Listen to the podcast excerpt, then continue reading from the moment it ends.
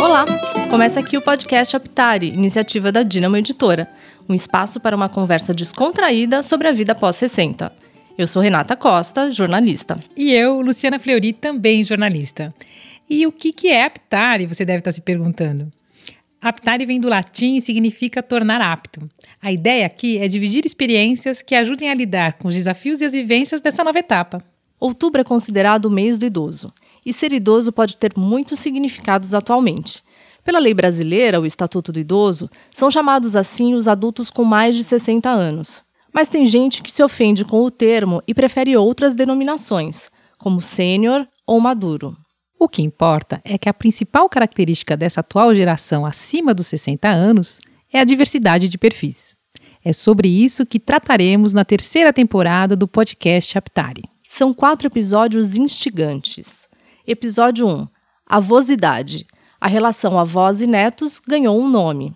Episódio 2: Geração Sanduíche. A difícil missão de ser o recheio. Episódio 3: Provedor do lar. Ainda mantenho minha família. Episódio 4: Aposentado? Longe disso. Esta temporada tem o apoio de Apsen Farmacêutica. Episódio 2: Geração Sanduíche. A difícil missão de ser o recheio. A longevidade aumentou no mundo e também no Brasil. A expectativa média está em 80 anos para mulheres e 73 para os homens. Mas a população de longevos acima dos 80 só tem crescido, graças ao avanço da medicina, em especial na prevenção a doenças crônicas. Viver mais e com saúde é o sonho de todo mundo. Mas o avançar dos anos pode trazer certo grau de dependência ou mesmo perda de autonomia. Muitos da geração 60 mais atual têm a benção de ainda ter seus pais vivos com mais de 80 anos. E aí, além de cuidar deles, ainda tem as preocupações com os próprios filhos, cuja independência tem sido mais tardia. Essa é a geração sanduíche, que cuida dos pais e dos filhos. Fica ali no meio. É muito bom, sem dúvida, porque a convivência intergeracional é saudável para todos. Mas também tem aspectos difíceis. É cansativo zelar por tanta gente e muitas vezes é preciso abrir mão ou postergar muitos sonhos, planos e desejos para dar conta desses cuidados. Esse é o tema da conversa de hoje. A jornalista Lilian Liang, especialista em gerontologia e diretora de redação da revista Aptari, recebe duas convidadas que são representantes da geração sanduíche para contarem suas histórias. Antes, vamos ouvir um depoimento sobre o assunto. Meu nome é Anete, tenho 62 anos, sou engenheira da computação e fui executiva por vários anos. Meu pai, quando ficou viúvo, veio morar comigo por cinco anos. Depois decidimos mudar para um apartamento menor e no mesmo prédio mora minha irmã num apartamento, eu em outro apartamento, meu pai em outro apartamento. Eu tomo conta das finanças e, e também faço compras para ele, visita. Quando ele toma banho, sempre tem que ter alguém, então a gente se reveza. Uh, com os meus filhos, eu, uh, eles moram fora do país, mas eu ainda dou apoio tanto na parte uh, de conselhos financeiros, como conselhos profissionais para minha filha. E também de ficar escutando, que hoje em dia os filhos contam muito mais da vida deles do que nós contávamos na nossa época. É um pouco difícil, é, porque fica uma carga é, maior para a gente, mas eu acho que a gente aprende a lidar com isso, a gente aprende como é, circular. No começo foi um pouco difícil, mas depois eu aprendi melhor. Pessoal, aqui é a Lilian Liang, estamos abrindo mais um episódio do podcast Aptari. Hoje a gente vai falar de uma situação que está cada vez mais comum, que é a geração sanduíche. Mas o que será que é a geração sanduíche? É, recebo aqui hoje, então, a Eliana Lino Chaves, de 69 anos, que durante muito tempo cuidou de seu pai cadeirante e de sua filha. Também está aqui com a gente a Lilian Chibata, de 66 anos, que cuida da mãe e ajuda bastante a sua filha também. E para adicionar aqui, né, no, nossa, no nosso bate-papo, a psicóloga Cleo Toniolo Zenatti. Eu queria começar pedindo para Eliana e para Lilian contarem um pouquinho para gente da sua história e de como a sua história entra nessa questão da geração sanduíche. Eliana, você quer começar? Posso começar. Então, meu pai é, veio morar comigo, meu marido e uma filha, caçula, depois que ficou viúvo.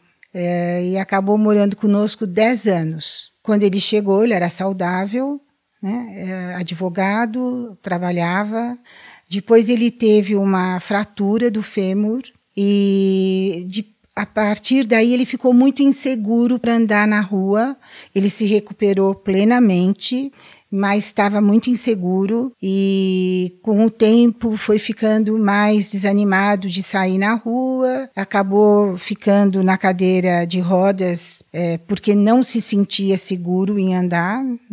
Do ponto de vista médico, não havia essa prescrição e com o tempo precisou de cuidador e nesse meio tempo a minha filha caçula é, engravidou do namorado, o casamento não estava na pauta absolutamente. Então uh, chegou o, o nosso neto e ficamos, portanto, quatro gerações convivendo, né, no mesmo ambiente. Ainda é essa situação hoje? Não, não mais. Ele faleceu, meu pai faleceu, e ela já saiu de casa, já montou a própria casa e Hoje não mais, mas as quatro gerações nós convivemos por aproximadamente sete, oito anos. E isso demandou uma, uma equipe multiprofissional em casa. E eram dois cuidadores, né, que se revezavam, cada dia um. Do meu pai, uma babá diária, uma empregada diarista todos os dias e quando a faxineira ia, eram 10 pessoas almoçando em casa. Uma pequena mini empresa, né? é verdade. É, Lilian, você pode contar pra gente a sua experiência? Me perdoem quem está ouvindo, porque estou bastante rouca hoje, então minha voz está falha, então sinto muito para os ouvintes, mas procurarei fazer o melhor. É, eu não tenho uma situação assim como a Eliana mas eu cuido da minha. Minha mãe está comigo é, desde um pouquinho antes de 2008, 2007 ou 2008. E desde antes dela completar, inclusive, os 80 anos.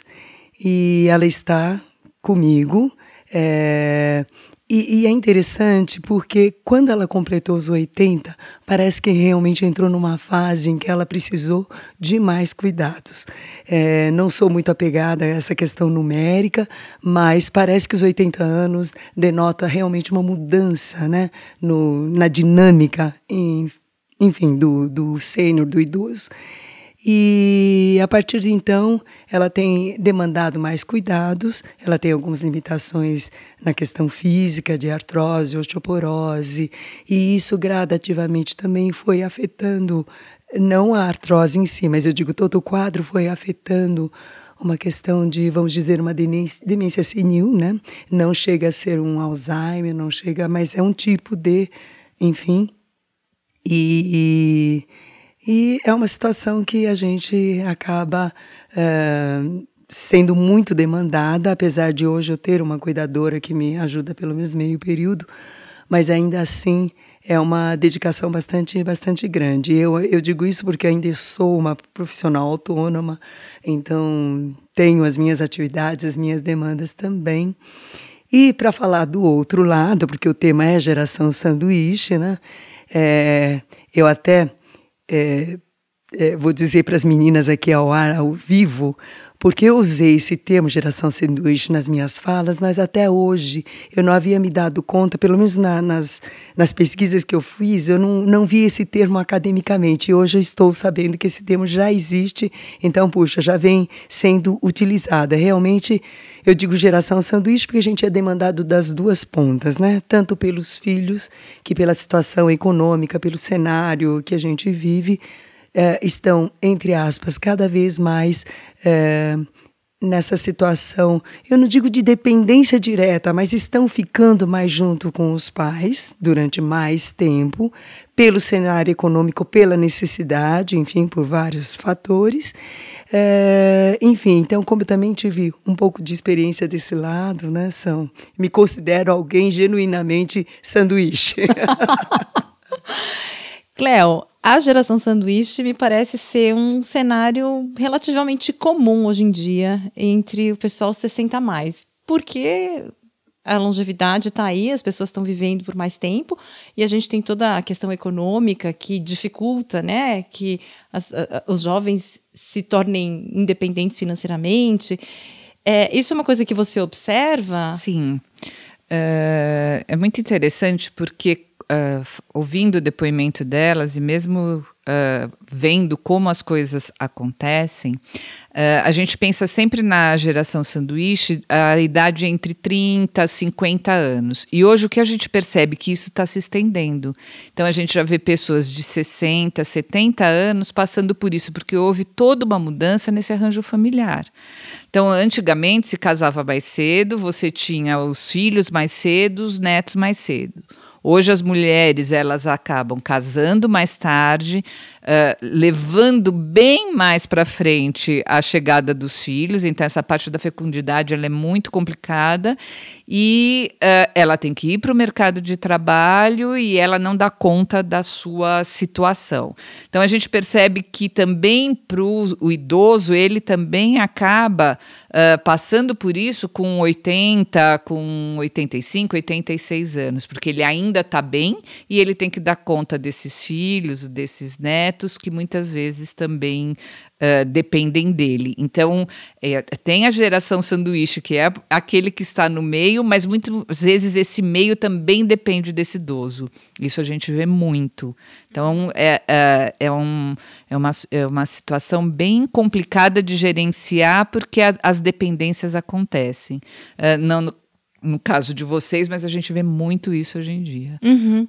É. É, quais foram as principais dificuldades que você, Eliana, encontrou quando você se viu com quatro gerações morando na mesma casa por um período estendido de tempo, né? Porque sete, oito anos não é pouco tempo e você tinha um batalhão trabalhando na sua casa. A gente não sabe por quanto tempo. É diferente. Se, você, se fosse uma situação que você sabe por exemplo, eu tenho um, um, neto que vem morar na minha casa porque veio fazer um curso de dois anos em São Paulo, um exemplo. Então, você sabe que é aquele tempo.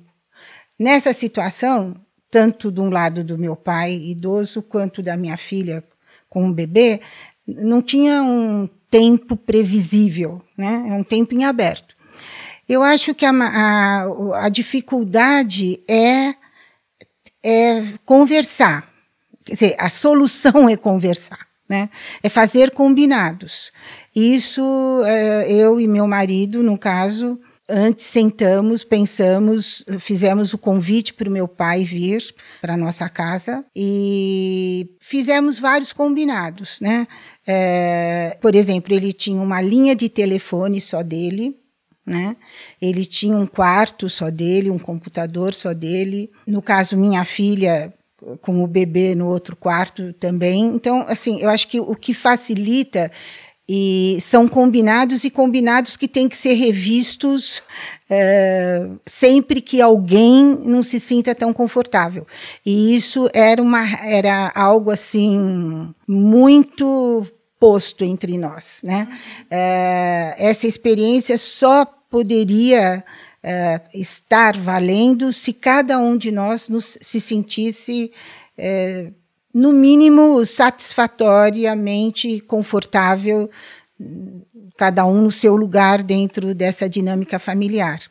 Então, os combinados eram revistos sempre que um sentisse necessário. Essa era a combinação maior. Quando um tiver no desconforto, pede para fazer uma reunião e, a gente sentava e fazia um consenso. Acho que a minha profissão, eu sou psicóloga, mediadora, sem dúvida facilitou, né? Era uma reunião mesmo? Era uma reunião. Vamos sentar todo mundo? Vamos, re... é, vamos sentar, o que está pegando, aonde que está desconfortável, né? É, por exemplo, uma coisa que eu fui aprendendo é, quando foi mais trabalhoso com meu pai do que com a minha filha e meu neto, que a minha filha eh, se ocupava integralmente do bebê e depois que ela voltou a trabalhar tinha uma babá, então eu sempre trabalhei, quer dizer, eu também é, sempre trabalhei muito e meu marido idem, então a gente nem dispunha de tanta disponibilidade assim. Mas é, uma coisa que foi interessante é que meu pai ele eh, foi um homem que teve quatro casamentos. Então, morou em vários países. Então, ele teve uma vida bastante intensa. E, e a parte também que foi difícil para mim é ver aquele homem super moderno da, da, década de 50. Ele dançava sapateado, ele usava jeans, camisa polo, quando os homens todos usavam cabelo com goma, né? E ele não, muito para frentex, como se dizia na época. E, mas vê-lo definhando é, é, é bem dolorido né? Aquela pessoa extremamente inteligente, cativante, falava dois idiomas, é, tinha muitas histórias interessantes para contar e, e ir se apagando, né? Lentamente e se deprimindo. Isso é, é, acho que é a parte mais dolorida, né? E que aí é fundamental a gente ter com quem conversar essa dor, né? Eu tinha meu irmão, tenho, né? Mas na época meu irmão, meu marido, né? Minha filha, né?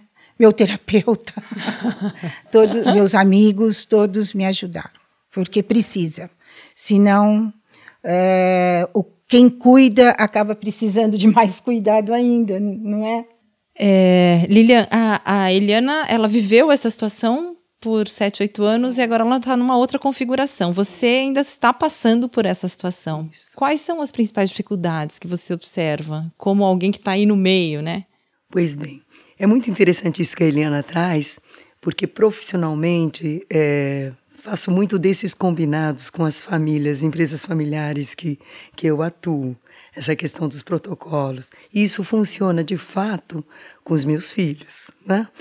Mas com uma pessoa idosa, que é a sua mãe, que onde a gente também tem variáveis como a cultura, como a raça, com uma série de valores, né, que vem no, no, no bojo, é, eu sou sempre a que veio depois, né? Quer dizer, minha mãe é alguém que é, conceitualmente, teoricamente, é a pessoa que está acima de mim, né? É, então, Muitas vezes esses combinados, principalmente também pela situação cognitiva dela também. Isso não é, já não está mais no campo de apreensão racional, né? É, enfim, apreensão cognitiva. Então, por mais que a gente combine coisas, ela me surpreende todos os dias, né? E essa surpresa, porque eu tenho a cuidadora ainda meio período, é, enfim, só para exemplificar, trazer um dado concreto. A minha casa tem três pavimentos e eu fiz uma área muito específica para ela na, no pavimento de baixo, então ela tem tudo ali. Só que ela tem as dificuldades de andar, e ela já não lembra que ela comeu, que ela tomou café, etc. Então, quando ela sente qualquer impulso, ela, a tendência dela é se movimentar. Ela se movimentar ali embaixo, ok, não há problema nenhum. O difícil é quando ela cisma que tem que subir. Aí ela sobe escada. O problema também não é tanto subir escada, mas é no caso dela descer ou fazer qualquer movimento falso quando não tem ninguém em casa, né?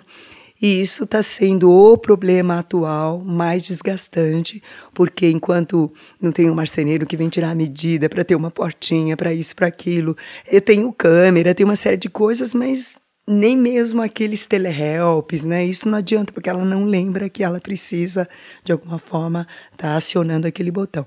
Então, são essas dificuldades que são diárias, ou desafios que são diários e novos e que você não está preparado, né? Então, você lidar com isso, é, e principalmente você com você, o quanto que você, de alguma forma, você se cuida para que consiga dar esse apoio, dar essa assistência e, enfim, dentro da nossa cultura, preservar o máximo de tempo. É, posso, eu vou até colocar um parêntese. Eu lembro que a única pessoa que minha mãe cuidou foi meu pai, que era 13 anos mais velho. Ela cuidou bem pouco, mas cuidou dele. E, obviamente, ela ficava desgastada, porque meu pai faleceu com 89 anos. E ela dizia assim: pelo amor de Deus, quando eu começar a esquecer que eu ou reclamar que eu não quero tomar banho ou que eu esquecer que eu comi, por favor, me coloca em algum lugar. ela dizia isso. E há algum tempo atrás, quando é, enfim, numa situação assim de maior teimosia dela, porque ela fica teimosa, fica brava, enfim. É, falei, mãe, então, para a gente preservar a nossa relação, vamos é, escolher um lugar, porque hoje em dia já não, já não tem só os modelos, né, como a gente conheceu de asilos, mas a gente tem outros residenciais, outra. Vamos encontrar alguma coisa que possa ser adequado para você e para mim. Nossa, faltou ela me estrangular, né? Porque nessa nesse momento vem uma lucidez repentina que não ela não quer sair da casa dela, do canto dela. Enfim, então são esses desafios que acontecem desse lado. Cleo, que histórias, hein? Sim. são bem uh, diferentes, né? Se uh, nós formos analisar, porque nós estamos falando de uma pessoa lúcida, orientada e que tinha uma certa autonomia. E mesmo de, dentro dessa autonomia, vocês conseguiram, no caso da Eliana, conseguiu uh, uh, mobilizar toda essa família pra, para dar certo, né? Uh, eu não sei como foi, não consegui identificar na tua fala o quanto teve de estresse disso, de desgaste da parte de você, do teu marido, que eram aí, pelo que eu entendo, os líderes, né? As pessoas que, que estavam ali no meio dessa, desse sanduíche, né?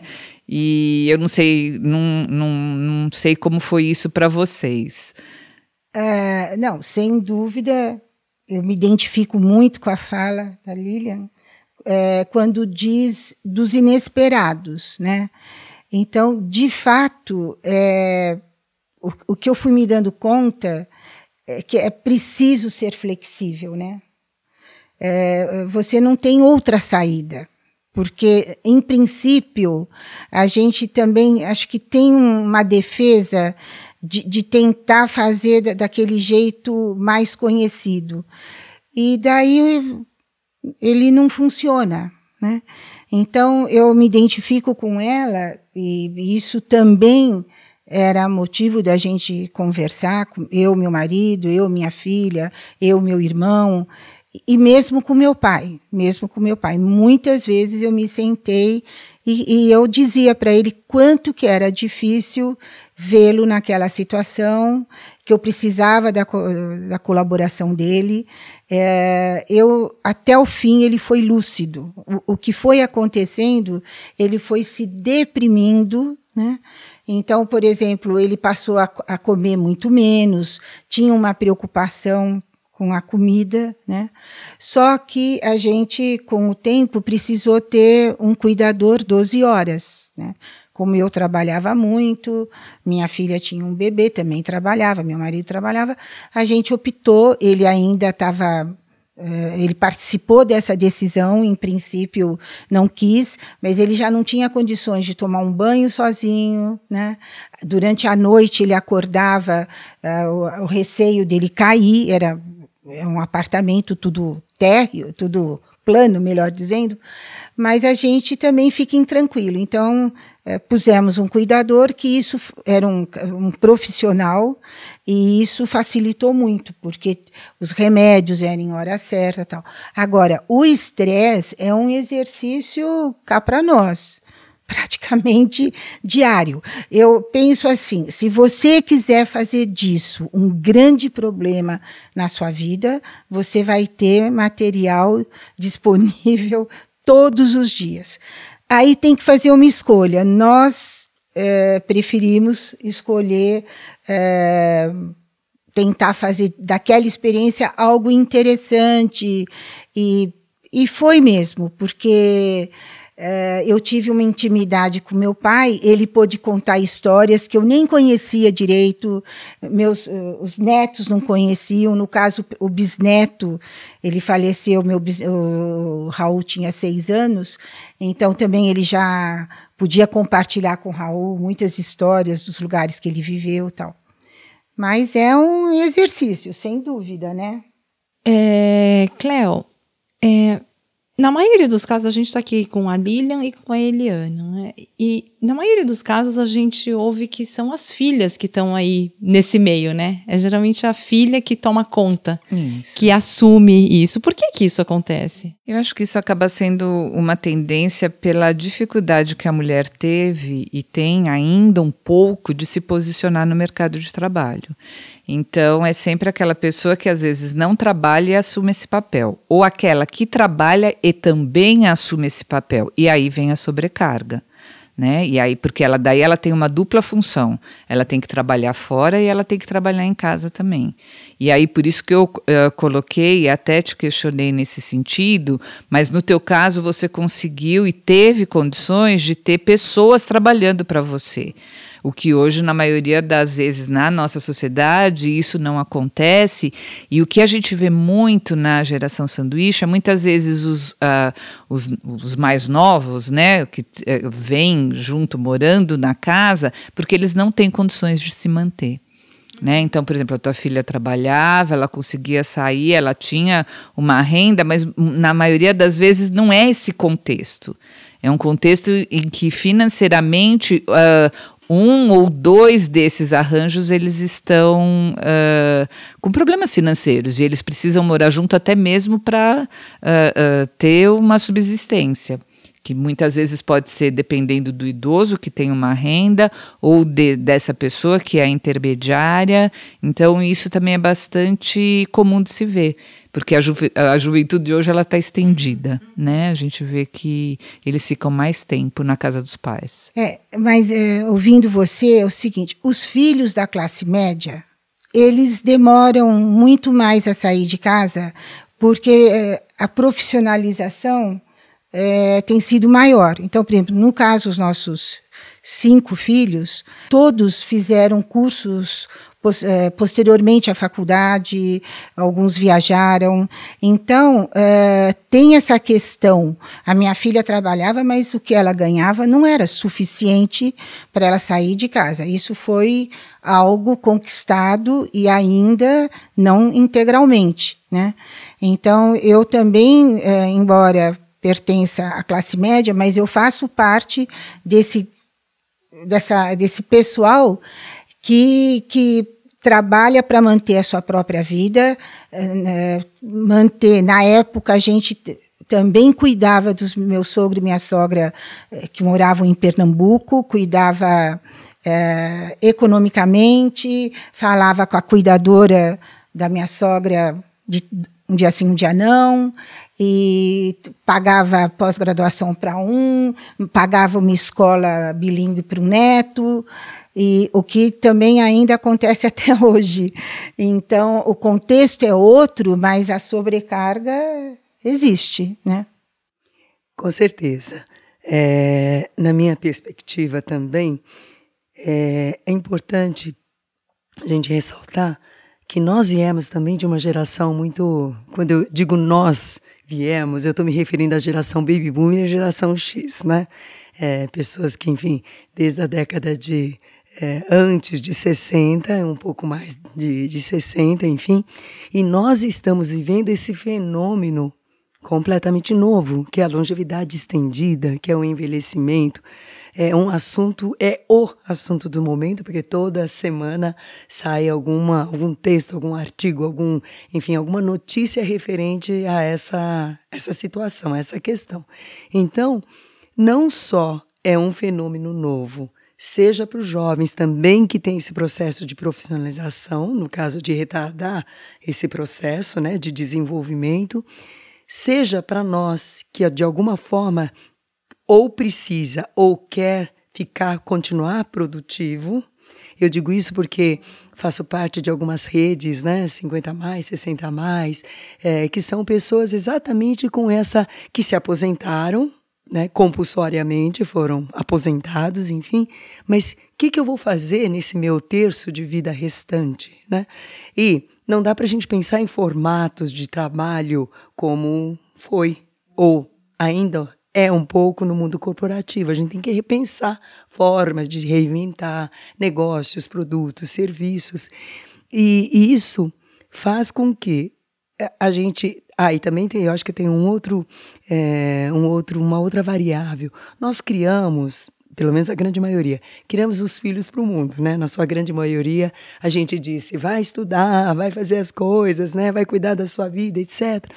E eu fico pensando, como é que a gente vai, na nossa velhice, na nossa necessidade, pedir para que esses filhos, de alguma forma, venham cuidar de nós, né? Então, há um fenômeno bastante grande de pessoas sêniores isoladas, solitárias, necessitando de convivência. Então, isso tudo faz com que a gente realmente é, acabe sendo demandada, porque eu tenho que cuidar então dessa minha sobrevida com dignidade, ao mesmo tempo pelas duas pontas, né? Então, no caso, filhos e os pais, que não tiveram que cuidar dos seus pais, enfim, na sua grande maioria. É, então, por exemplo, só vou emendar aquele aspecto educativo, né, que foi falado antes. Eu com minha filha também tenho os meus combinados. Hoje eu estou estou personal nutricionista da minha filha.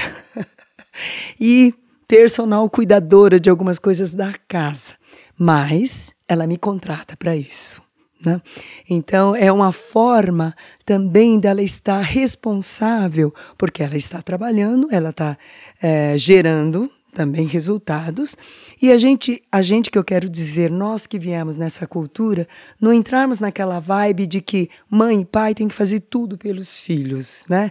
E a gente, é, então, estabelece esses acordos no sentido de, tá bom, ela está precisando de mim, então, ainda que seja simbólico, ela vai estar, de alguma forma, é, fazendo esse equilíbrio, né, do, do dar e do receber, né? Para que a, a, nossa relação seja saudável também. Além disso, ela me chama, ah, mãe, então vamos comer é, uma vez por mês, a gente vai para um lugar que a senhora escolhe, enfim, a gente faz esses tratados para que realmente a gente consiga ter uma convivência saudável de ambos os lados. Agora, com certeza, isso não impede que a gente eu, pelo menos, eu acho que ainda estou fazendo demais, porque eu trabalho, cuido da minha mãe, tenho essas tarefas adicionais, participo de redes, então realmente é uma vida bastante corrida, bastante demandada. O que acaba acontecendo aí, a gente é, percebe que vocês conseguiram ter uma administração controlada desses problemas, mas a, a, a realidade, pelo que a gente repara e, e, chega até nós, ela é um pouco diferente porque as pessoas se sentem muito sobrecarregadas porque elas não têm essa possibilidade de ter uh, um, um, quadro uh, de pessoas ajudando, uh, o suporte, né? A rede de apoio por muitas vezes é muito falha. Então isso que vocês conseguiram montar é primordial.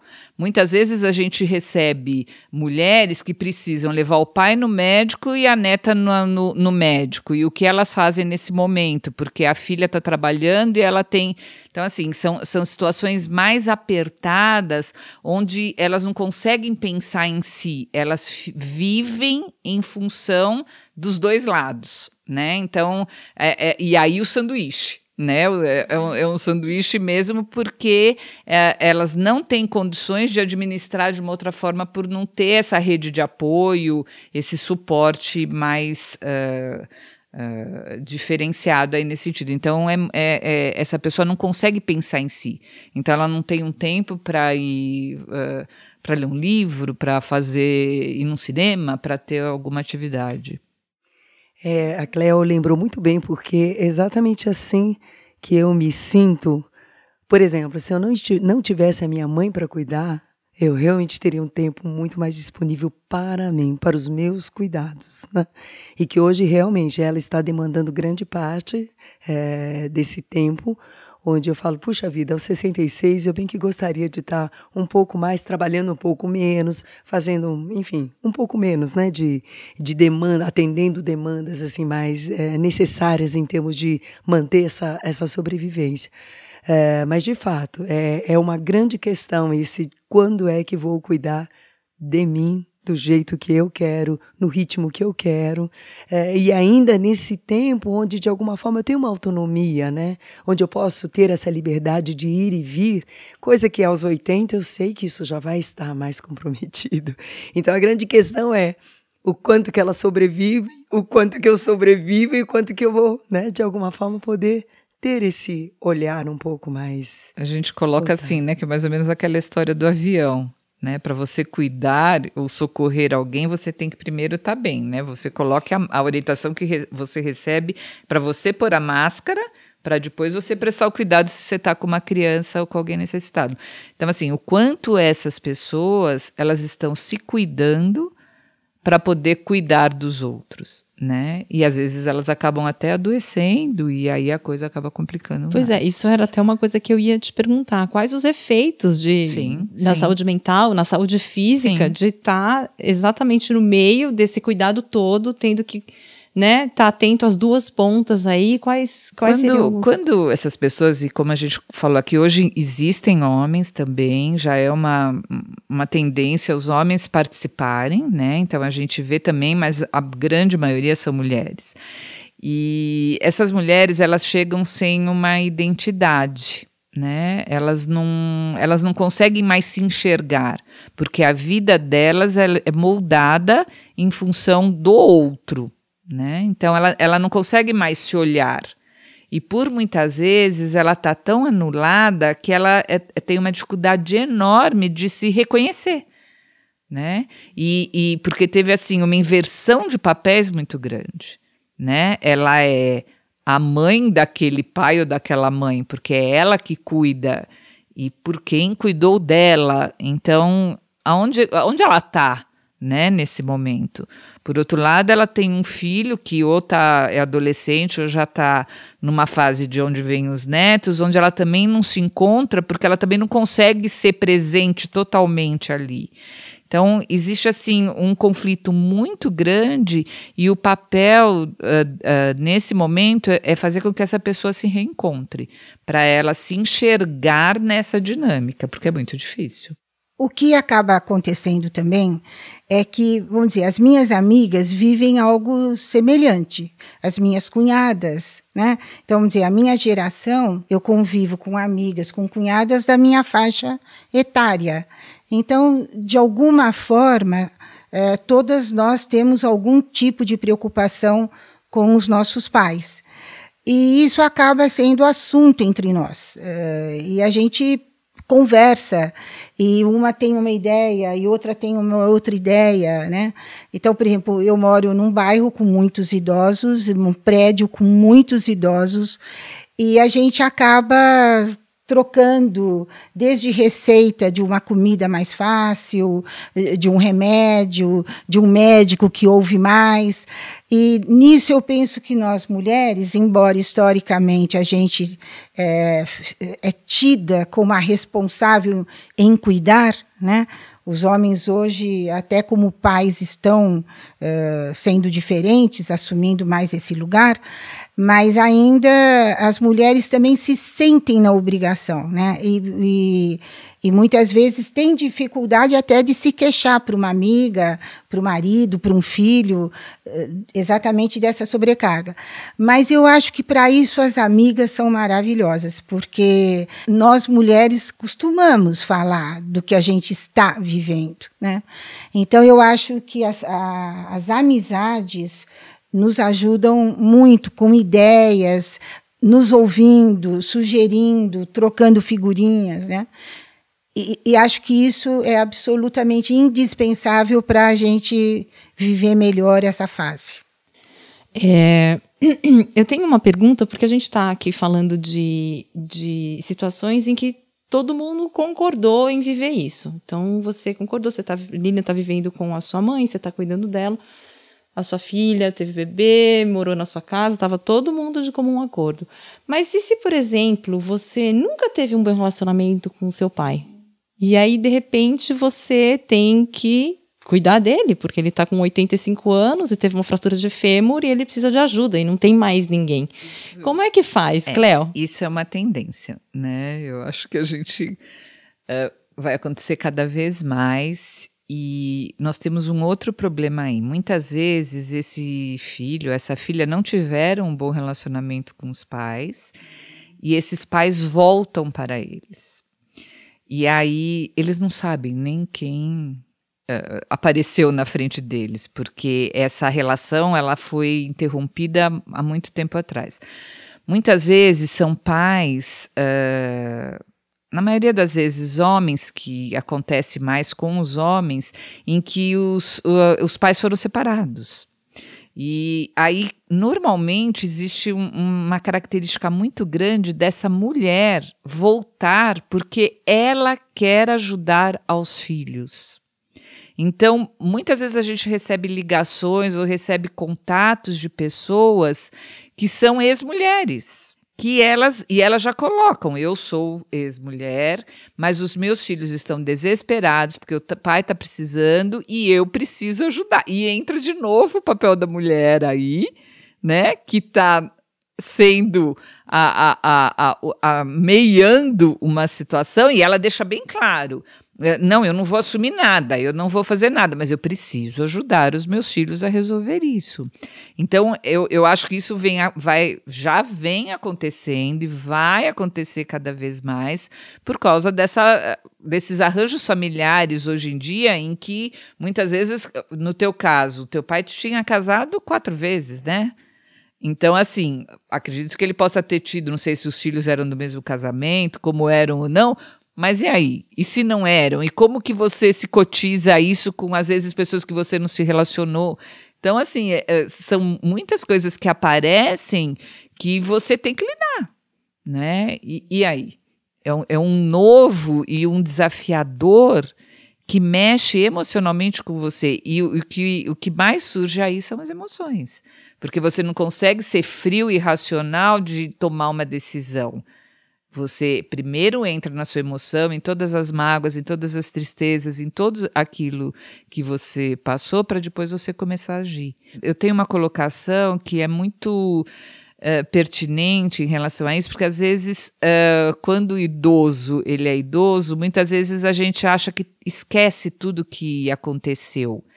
E muitas vezes esse familiar ele teve uma relação ruim, como você falou, Lilian. E como é que ele faz para cuidar de quem ele nunca viu, né? De quem ele nunca se relacionou, né? O quanto isso é pesado. Então, assim, é você impor alguma coisa que nesse momento essa pessoa ela pode estar tá com os filhos, então aí aparece alguma coisa para ela totalmente nova em que ela não teve relação nenhuma.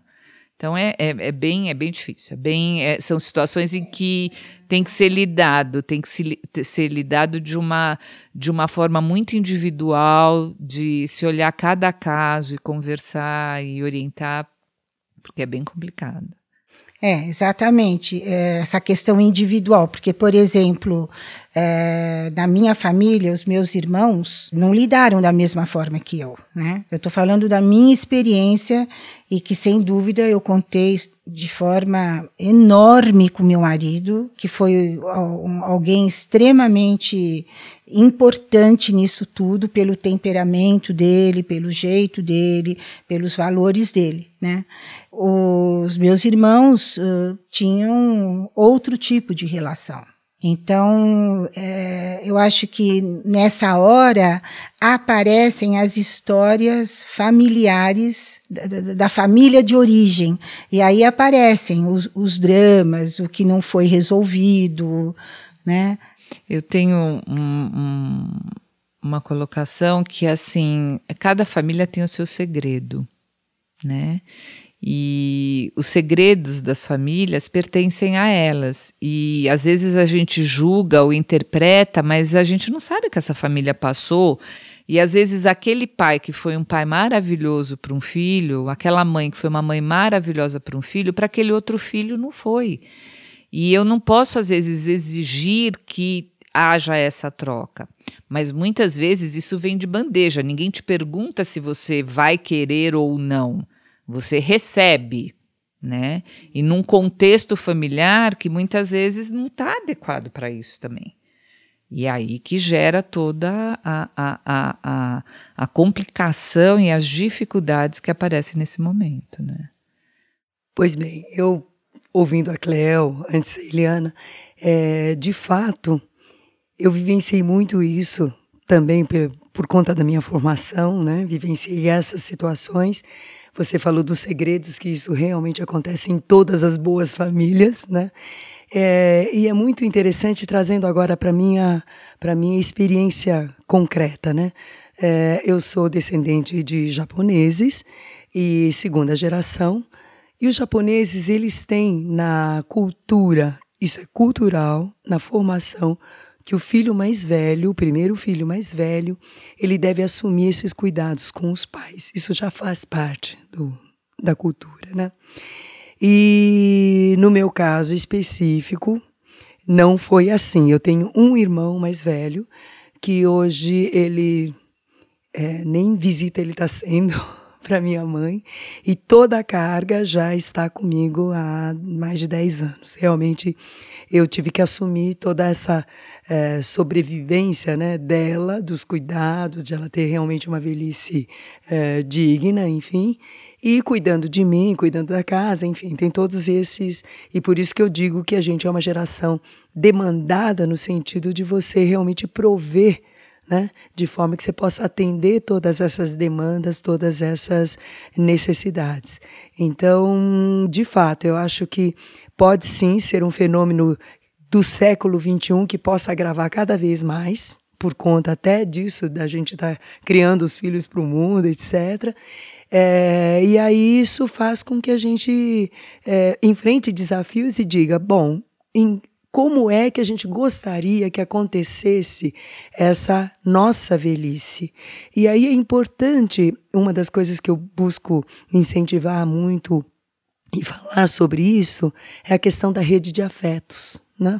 É, a gente vai ver em todos os, é, todas as pesquisas de universidades, e, enfim, de cidades que são tidas como aquelas cidades que ganham em qualidade de longevidade, de vida, que a rede de relações, rede de afetos, ela é essencial para que a gente consiga manter essa sanidade, essa saúde no nível emocional, mental, físico, enfim. Então, você poder contar com pares, independente de ser familiar ou não, é, para que a gente consiga de fato ter um apoio nessa nesse envelhecimento, acho que é uma questão crucial que cada vez mais a gente tem que estimular, incentivar as pessoas, é, enfim, para estar tá olhando por aí. É, a gente teve o áudio da Anete, né, que compartilhou a experiência dela. Então, é, mora todo mundo no mesmo prédio. Ela cuida do pai, mas o pai mora num apartamento, a irmã mora no outro apartamento, ela mora no outro apartamento. Ela também dá uma assistência para os filhos que moram longe e tal. Vocês acham que esse é um bom arranjo, né, para essa configuração? Uh, eu tenho que cuidar do meu pai, mas eu conto com a minha irmã, que também está no mesmo prédio, cada um tem a sua casa, e os meus filhos estão lá, mas eu também estou de olho neles. Vocês acham que essa é uma boa configuração, uma boa solução ou não? Então, Lilian, eu, na minha experiência, né, na, nos meus contatos, é, e pelo cenário, eu não acho que tem um modelo único hoje. São vários os modelos, porque nós todos estamos aprendendo com essa situação que é extremamente nova, é, desafiante, que a gente nem sabe quanto que vai durar, porque já estão falando que a gente vai viver 150, gente, enfim, né? É, com as inteligências artificiais que estão surgindo. Então, não existe um modelo único. Eu acho que existem algumas coisas que foram faladas aqui que são muito importantes. A questão do combinado, né? A questão da pessoa ter realmente um, um processo, um, uma percepção sobre si, o quanto que ela também está cuidando de si. Eu, por exemplo, estou rouca assim depois de anos sem pegar nenhuma gripe por conta de excesso de demanda e eu não me alimentei corretamente. Eu, enfim, não alimentei no horário que devia alimentar. É, enfim, então, assim, teoricamente, a gente sabe onde a gente está falhando. Né? E o que é muito importante é que a gente tenha essa consciência e cuide dessa saúde de uma forma. Eu não estou falando só saúde física, eu estou falando de uma saúde integral mesmo. Né? E, é, e aí desenvolver os melhores modelos que possam ser aplicados para a tua realidade, que é diferente de cada uma. Mas, no geral, acho que é assim, mais do que a gente contar com família, com seus núcleos, vai ser muito importante a gente cuidar com os pares, né? Que pares, com que pares que eu posso cuidar? E aí entra a relação intergeracional também. Eu não estou me referindo só ao pessoal sênior, não. Eu estou falando né, dessas vilas que acolhem diferentes gerações, de como é que então pode ter essa convivência que seja saudável, benéfica e que apoie né, todas as pessoas que convivem lá. Legal. Cléo, você quer fazer mais alguma consideração? Eu acho uh, importante a gente colocar um pouco dessa geração sanduíche, como ela está aumentando na parte da faixa etária, né? Porque quando a gente começou a falar um pouco mais atrás, a gente falava de pessoas entre 30 e 50 anos que tinham filhos adolescentes e que cuidavam de pais com 65, 67, 69 anos ou iam morar junto por alguma necessidade. Hoje a gente já fala não mais em três gerações, mas em quatro, porque a gente já fala num idoso de 85, 87, 90 anos, com um filho de 60, 70 anos, um neto de 40, 35, 40 anos e um bisneto já. Então a gente já vê muito esse formato que foi até o da Eliana, mas que Uh, ele acaba já uh, se prolongando, né? Então a gente percebe que as coisas estão se expandindo, né? Porque a juventude está se expandindo, o idoso está vivendo mais. Então eu acho que é, é importante a gente ter essa visão de que as, a gente já não fala em três gerações, mas já estamos falando em quatro, aí às vezes até cinco gerações juntas. Legal. A gente poderia desenvolver isso também aqui no nosso programa, mas o nosso tempo acabou. Então, eu queria agradecer muito as nossas convidadas hoje. Foi um papo muito interessante. É, eu acho que dá bastante material para a nossa reflexão, né? Então, queria concluir hoje, agradecer aos nossos ouvintes e convidar todo mundo para o nosso episódio da semana que vem. É isso, gente. Muito obrigada. Tchau, tchau.